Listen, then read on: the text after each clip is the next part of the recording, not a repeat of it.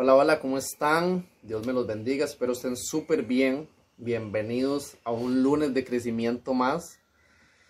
Es un placer estar compartiendo con ustedes de nuevo.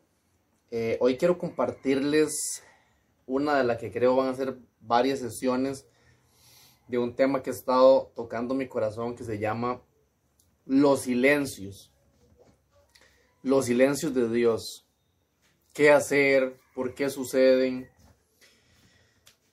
¿Cómo nos comportamos en medio de los silencios de Dios? Porque quiero hacerle una pregunta a usted.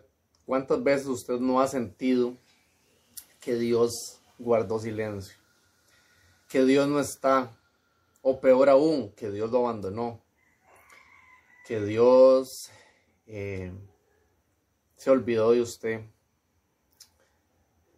Que ya no hay salida que ya pasó mucho tiempo y usted no ve la respuesta, no ve la tierra prometida, no ve lo que usted está esperando, eh, ya sea ministerial o naturalmente, en el área de salud, en el área de un trabajo, no sé, póngale nombre, pero muchas veces, muchas temporadas en nuestra vida, nos sentimos que hay un completo silencio, que no hay respuesta, no hay presencia, no sentimos nada, no... Y a veces pasan meses, a veces pasan aún años. Y entonces quiero hacer como la introducción a esto. Eh, no sé cuántos se sienten identificados. Eh, y ojalá Dios me pueda usar y pueda traer un refrescamiento o una revelación para que pueda su alma tener paz en medio de esos silencios. Porque número uno, quiero decirle que Dios es experto en moverse en el silencio.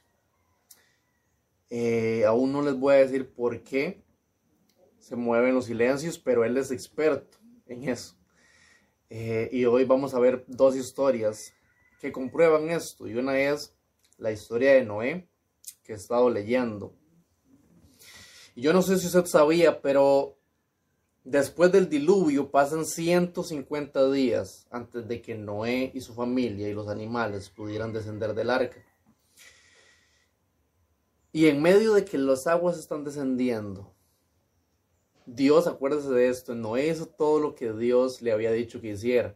Noé construye el arca a la perfección y Noé se va en el arca y Dios le había dado una promesa, Dios le dio las instrucciones, Dios le dijo todo cómo lo hiciera y Noé había trabajado toda una vida para nosotros. Toda una vida. Había trabajado, dicen que aproximadamente 100 años en construir esa arca. Y no solo en construirla, sino en esos 100 años estuvo diciéndole a la gente, viene un diluvio. Su reputación se vio afectada, un montón de cosas, su mente, o sea, imagínense el... ¿Cómo podía estar la mente de Noé? Después de todo eso. El estrés, el cansancio. Y pasa el diluvio, pasan los 40 días, las aguas se detienen. ¿Y por qué Dios ya simplemente quitó las aguas? Y los dejó volver a, a empezar a construir después del diluvio. Eso hubiera sido lo más lógico. Pero no pasó así, sino que las aguas fueron descendiendo poco a poco y hubieron momentos donde Noé le oraba a Dios para que Dios le dijera cuándo iban a descender, cuándo iban a poder bajar. Y Dios no le contestó. Y yo me imagino que hubieron días donde tenían hambre, la comida estaba escaseando y Noé oraba y le decía a Dios, tú nos metiste en esto. ¿Nos vas a dejar perecer acá? Y Dios no le respondía. La familia empezó a reclamarle a Noé, empezó a desconfiar de él, empezó a desconfiar de Dios. Los animales, dicen algunos que estaban como en un reposo. Eh, pero ya pasaron tantos días que podríamos imaginarnos que el arca empezó a oler feo, los animales empezaron a ponerse de cierta manera. Y todo parecía que iba de picada, todo parecía que Dios los había abandonado a su suerte. Después de tanto tiempo y después de decirle que ellos habían sido los únicos seleccionados y que Noé y su familia iban a ser salvos por sus buenas obras y por haber servido por mucho tiempo, parece que van a perecer. Y hubo un momento donde prácticamente ellos se iban a volver locos. Estaban desesperados.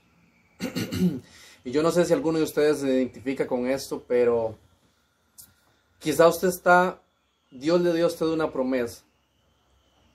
Usted tal vez le ha servido de muchas maneras a Dios. Y hoy tal vez está pasando ese silencio de su vida. Tal vez hoy usted se siente que su tierra prometida está inundada. Parece que está cerca, parece que ya las aguas están descendiendo, parece, pero siguen pasando los días y aún la tierra no llega. Pero quiero decirles esto de parte de Dios y es que siempre para esos 50 días de silencio, para esos 150 días de soledad, de crítica, de dolor, de escasez, hay un Génesis 8. Y Génesis 8 dice, y se acordó Dios de Noé. Siempre hay un día donde Dios tiene registrado. Pareciera ser, escucha esa palabra, se acordó. Pareciera ser que se había olvidado. Pero no es eso, sino es que había un día específico que solo le entendía por qué tenía que ser ese día y no el día que nosotros queríamos. Y entonces hay un día que Dios se acordó. Y quiero decirle que está mucho más cerca de lo que usted cree. Porque muchas veces en medio de la promesa, en medio del avivamiento, en medio de que creamos, en medio de que le servimos a Dios, Dios está, Dios está moviendo, Dios está dando instrucciones.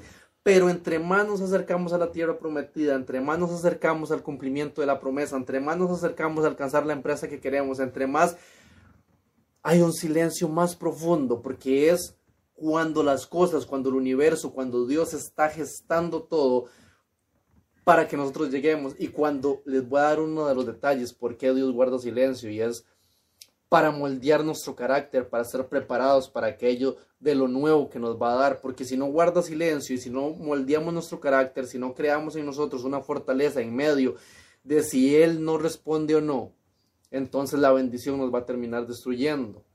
Pero dice que se acordó Dios de Noé y Dios hoy se está acordando de usted. Y puede ser que mañana ya las aguas hayan descendido. Puede ser que mañana, puede ser en 21 días, porque eh, con esto termino.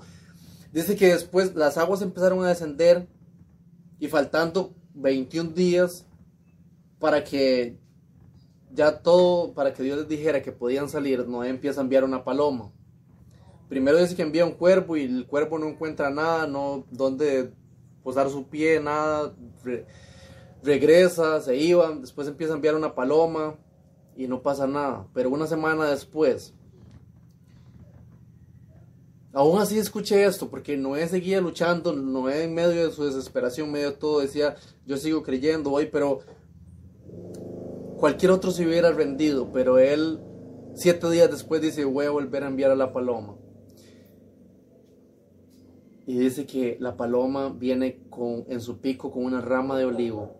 Y el olivo representa la señal de Dios, la presencia de Dios, la frescura, lo que nos renueva. Y siempre en medio de nuestro, del peor silencio, de cuando creemos que no vemos a Dios, si nos detenemos y permanecemos, podemos ver una señal, el Espíritu Santo siempre nos va a dar señales de que sí estamos avanzando, de que Dios sí está en nosotros, porque quiero recordarle algo. Todo parecía perdido en la familia de Noé, pero ellos seguían estando en el arca, seguían estando en la promesa que Dios les había dado. Y eso es lo único que importa. Entonces, Dios manda ya una señal de que sí estaban las aguas descendiendo y que estaban más prontos a bajar de lo que creían. Y eso siempre va a traer un alivio, va a traer una paz, va a traer un refrescamiento, va, Pero muchas veces nosotros no enviamos la paloma. Perdemos nuestra fe y hoy quiero recordarle que se detenga y permanezca. Paso número uno de los silencios de Dios es permanezca en medio de los silencios, porque usted no sabe si hoy es el día en que Dios se acordó de usted, se va a acordar de usted y tal vez usted ya no está. Y número dos, póngale señales, póngale atención a las palomas, póngale atención a las señales, siga enviando, siga viendo, siga buscando, no deje que su fe se apague. Póngale atención a su alrededor porque el Espíritu Santo siempre va a dar señales de que usted está más cerca de la promesa de lo que cree. Y por último, la última semana manda no otra vez la paloma y dice que ya no regresó porque ya encontró bien dónde estar. Y Dios le dice, pueden descender tú, tu familia y los animales y empezar una nueva y gran temporada. Hoy usted está muchísimo más cerca de la promesa de Dios de lo que usted cree. Entre más seco, entre más vacío, entre más silencio, esté usted experimentando en este momento es porque está más cerca de su bendición. Así que no deje de orar, no deje de buscar, no deje de congregarse. En medio de los silencios, Dios está trabajando en su vida y espero yo ser hoy esa paloma que trae una rama de olivo a su vida para recordarle que su promesa está a punto de llegar. Se acordó Dios, póngale su nombre. Hoy Dios está acordando de usted. Bendiciones y hasta la próxima.